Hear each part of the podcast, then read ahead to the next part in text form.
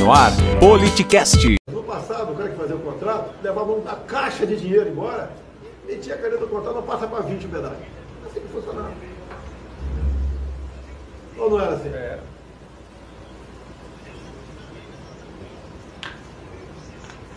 Pedágio de moto no Paraná, nove reais. Agora, o que eu apanho por causa disso? Pra mim é fácil. Manda um sapato número 43 pra mim, meu número aqui, dá um beijo. Resolveu o. Tinha um sapato no 43 cheio de notinha de 100 verdinha dentro. Você acha que vale a vaga pro... Presta atenção, pessoal. Quanto acha que vale a vaga pro Supremo? Né? Tá, tá aqui lá.